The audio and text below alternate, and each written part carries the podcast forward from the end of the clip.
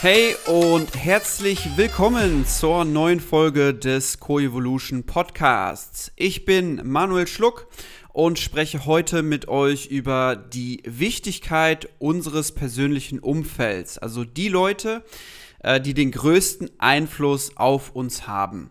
Es können Familie, Freunde, Nachbarn, Arbeitskollegen, Sportkumpels oder sonst was sein, ähm, mit denen wir am Ende des Tages die meiste Zeit verbringen.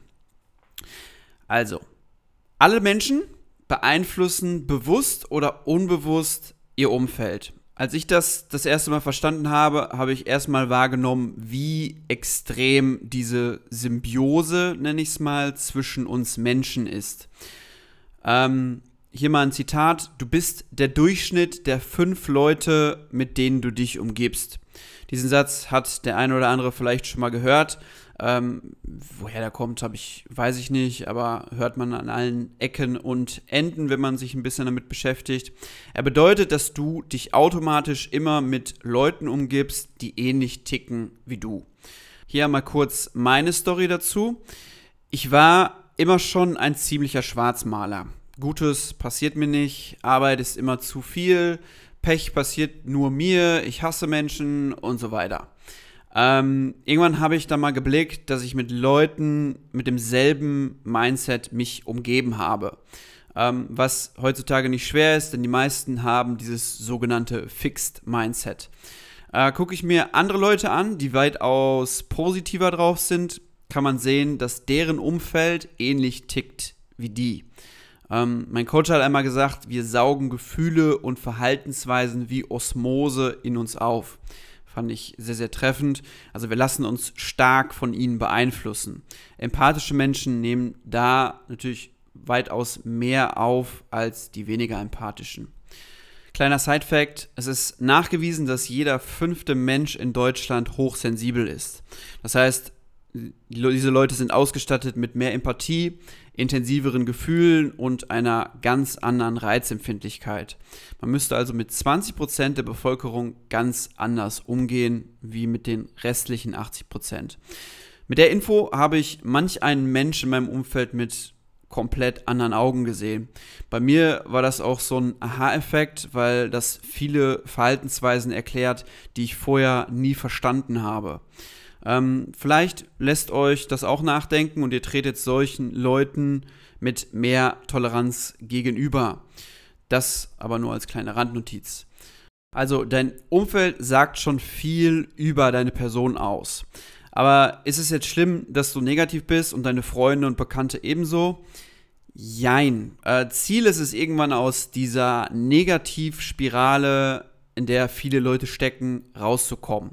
Das heißt, man sollte aktiv daran arbeiten, dieses Mindset zu ändern. Ähm, da du dein Umfeld direkt beeinflusst, wird dein Umfeld das wahrnehmen und sich vielleicht inspiriert fühlen, hoffentlich inspiriert fühlen, dasselbe zu tun. Ähm, der Worst Case ist einfach, dass du dich weiterentwickelst und dein Umfeld das nicht tut. In dem Fall wird es früher oder später dazu kommen, dass das Umfeld nicht mehr zu dir passt und der natürliche Weg ist der, dass man sich einfach auseinanderlebt und man mit bestimmten Leuten immer weniger Zeit verbringt. Ich würde daran dann auch nicht mehr festhalten, ähm, wenn die Interessen und das Mindset dann nicht mehr übereinstimmen. Also diese Symbiose einfach für die Tonne ist. Ähm, was jetzt easy klingt, ist natürlich in vielen Fällen übel schwer. Äh, man kann sich schwer von Familienmitgliedern lossagen, beispielsweise. In diesem Fall kann man aber intervenieren und solche Dinge ansprechen oder einfach mal sagen, ey, du ziehst mich runter, wie lösen wir das Problem jetzt? Was solch ein Satz bewirken kann, ist weltbewegend. Ähm, an, an sich arbeiten sollte jeder, egal in welcher Hinsicht. Unser Dasein braucht Entwicklung, um langfristig happy zu sein. So mein, meine Meinung, ähm, besteht die Möglichkeit, mehr Negativität aus seinem Leben zu bekommen, sollte man wahrscheinlich daran arbeiten oder nicht. Ähm, man kann das natürlich auch geiler verpacken, wie zum Beispiel in meinem Fall sagen, ey, ich möchte mich weiterentwickeln und nicht immer so negativ sein. Ich merke aber, du, äh, ich merke aber, dass du dasselbe Mindset hast und wir uns gegenseitig beeinflussen. Sollen wir dann nicht zusammen daran arbeiten? Ähm, solche Annäherungsversuche haben einen sehr, sehr krassen Effekt auf die meisten Menschen. Sowas kann das Bild, was eine Person über dich hat, komplett verändern. Du bist plötzlich offen, verletzlich, forderst Empathie, bist instant sympathisch, weil du Schwäche offenbarst, was in der Regel als Stärke aufgenommen wird. Und auch Menschen, die immer auf hart machen, vor allem in der Männerwelt, ähm, ein, deutscher, ein deutscher Junge weint nicht, äh, gehen mit so einem Satz und der Person dann komplett anders um. Das heißt, du triffst da, ich sag mal, eine Wunde oder du triffst einen Punkt, der einen sehr hohen Effekt hat. So, das kann man natürlich auch bei Freunden machen. Bei Freunden ist es aber gerade so, dass sich gerade im Alter von um die 30 Jahre vieles verändert. In der Jugend oder in den 20ern ist das noch anders. Ähm, aber so ab drei, um die 30 weiß man mehr, was man will, toleriert Meinungsverschiedenheiten nicht so wie früher. Man hat bedingt durch Job oder Studium andere Freundeskreise, hat andere Einflüsse, ähm, die einen auch in dann vielleicht leicht andere Richtung bringen oder deinen Charakter mehr definieren.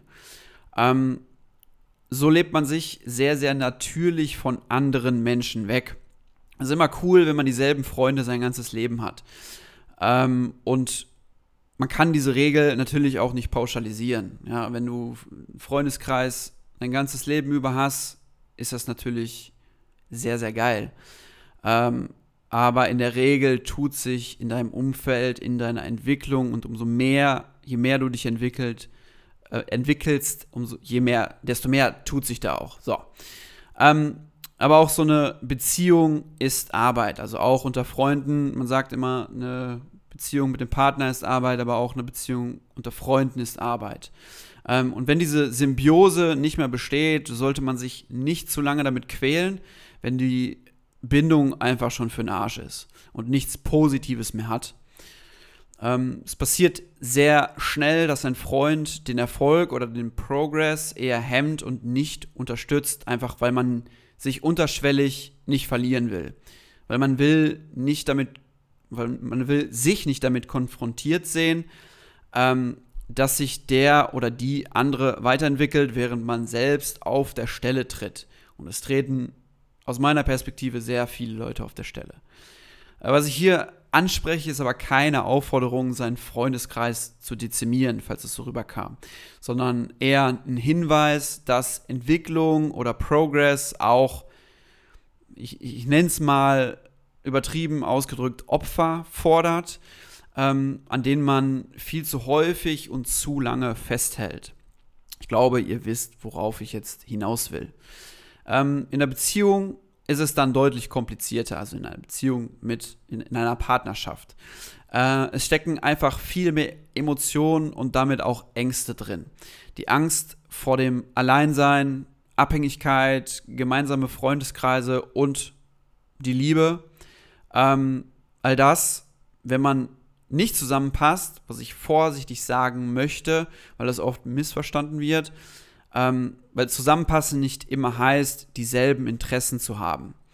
Ähm, ich meine zum Beispiel, wenn ein Paar ungleiche Einstellungen im Leben hat, der eine Part ist positiv, der andere negativ, der eine hat Ansprüche an den Partner, die dieser einfach nicht erfüllen kann. Anstatt daran festzuhalten, muss man auch mal loslassen. Jeder sollte seine eigenen Ziele haben, seine eigene Reise im Leben haben und sich nicht über den anderen stark definieren. Ähm, in meinen Augen geht sowas immer schief. Also beispielsweise ähm, dafür sind so Leute, die nur mit dem Partner auftreten, ihn oder sie ständig erwähnen, ihn in ihrer Insta-Bio aufführen und jedes Bild nur von ihm oder ihr ist. Ja? Ähm, sowas korreliert in meinen Augen mit mangelndem Selbstwertgefühl.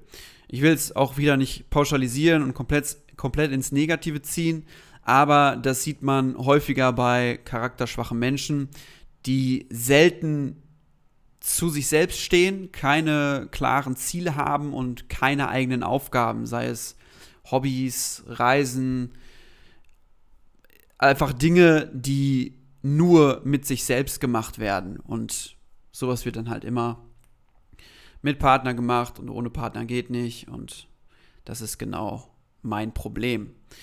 Du bist nämlich nicht dein Partner. Du hast einen eigenen Charakter, den du hoffentlich selbst definierst und im Idealfall hast du deine eigene Journey, an dem der Partner teilnimmt oder halt nicht, aber dann passt es halt nicht.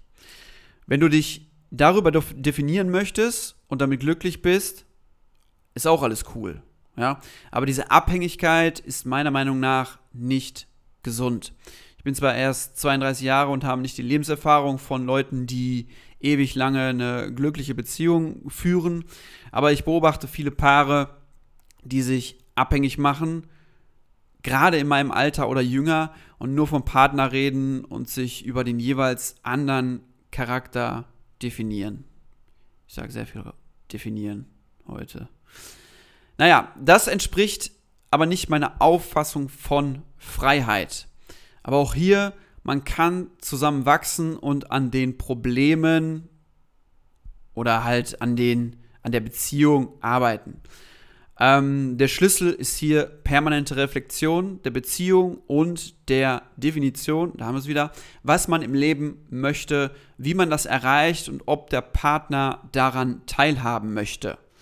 Und, oder ob er einfach den Weg, mit diesem Weg nicht klarkommt. Das muss man definieren und klarstellen und klarstellen, ob man das zusammen bewältigt. Ja, in deinem Umfeld solltest du deine Ziele und Wünsche klar definieren, damit auch jeder weiß, was dein Weg ist. Heutzutage wird sich gerne über Ziele oder Wünsche lustig gemacht, beispielsweise über zu viel oder zu wenig Arbeit. Zum Beispiel Rückfragen wie, ähm, bist du mit deiner Arbeit verheiratet? Oder wenn man das Gegenteil nimmt, du hast heute nur sieben Stunden gearbeitet, arbeitest du immer nur halbtags, hahaha. Ähm, ja, Definiere, was für dich Erfolg ist, Erfolg in jeglicher Hinsicht, privat, beruflich, was auch immer, und kommuniziere das mit deinem Umfeld. Weil wenn du immer auch in einem Spaßkontext ähm, zu hören bekommst, dass du wenig arbeitest, dann wirst du das wie Osmose aufsaugen und das wird dich früher oder später abfacken. Ähm, wenn ich sage, wie wichtig es ist, von deinem Umfeld unterstützt zu werden, impliziert das aber auch, dass du dein Umfeld ebenfalls supportest. Wie immer im Leben ist es ein Geben und ein Nehmen. Wichtig ist, dass wir mit unserem Umfeld auf Augenhöhe sein sollten. Ähm, es geht nicht mit Menschen, die unsere Erfahrungswelt nicht teilen und bestimmte Handlungen und Themen, die uns beschäftigen, nicht nachempfinden können. Ähm, es geht auch nicht darum, jemanden im Stich zu lassen oder fallen zu lassen, sondern darum, dass bei persönlicher Weiterentwicklung das Umfeld, dass sich das Umfeld verändern darf, beziehungsweise fast schon verändern muss. Ja, ich hoffe, ich konnte euch ein bisschen was mitgeben. Wie gerade schon gesagt, geht es hier nicht darum, dass man gleich toxische Beziehungen beendet, obwohl, wenn es toxisch ist, sollte man es relativ zügig beenden. Ähm, nein, aber es geht eher darum zu hinterfragen, welche Beziehungen für dich nützlich sind. Nützlich klingt so ein bisschen, so ein bisschen forsch, aber aus welchen du Kraft und Entwicklung schöpfen kannst und welche dich einfach runterziehen und nicht weiterbringen. Ich möchte hier einmal ein paar Fragen aus Holger Fischers Buch Karrierekiller reinbringen, äh, die dich ein wenig reflektieren lassen und dich vielleicht dazu anregen, bestimmte Beziehungen zu überdenken oder einfach mal für bestimmte Beziehungen dankbar zu sein. Weil ist ja nicht alles negativ. Ähm, ich lese jetzt eine Frage, Frage vor und mache dann eine kurze Pause, aber eigentlich kannst du dir entweder die Fragen aufschreiben oder einfach auf Pause drücken, um erstmal zu reflektieren und darüber nachzudenken. Also, erste Frage. Welche Einstellungen haben die Menschen, mit denen ich die meiste Zeit verbringe?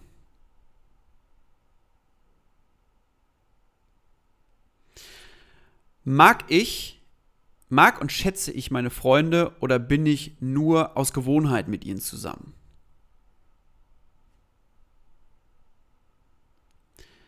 Unterstützt mich mein Umfeld auf meinem Weg? Gibt es Menschen in meinem Umfeld, die mich eher blockieren? Passt mein Umfeld zu meinen Zielen? Was möchte ich tun, damit es für mich passt, dass ich meinen Weg gehen darf, von meinem Umfeld unterstützt werde und den anderen ihre eigenen Ziele lassen kann?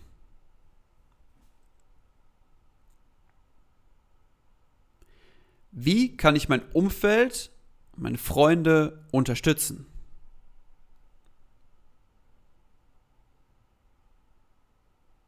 Das waren die sieben Fragen, die ihr euch mal stellen könnt und so ein bisschen reflektieren könnt. Ähm, und ja, macht euch gerne mal Gedanken dazu. Und ich verabschiede, ich verabschiede euch mit diesen Fragen in die neue Woche. Die nächsten zwei Wochen gibt es eine Podcast-Pause, weil ich im Urlaub bin und nicht viel arbeiten werde. Ähm, vielleicht gibt es noch Folgen, die ihr für die Überbrückung nutzen könnt und noch nicht gehört habt. Ansonsten hören wir uns erst in drei Wochen wieder. Äh, lasst gerne ein Abo da und eine Bewertung, auch gerne bei Spotify. Ich wünsche euch wie immer keine gute Zeit. Ich wünsche euch eine warme, nicht so schwüle, geile Zeit. Bis dahin reingehauen. Gruß und Kuss, euer Manu. Ciao, ciao.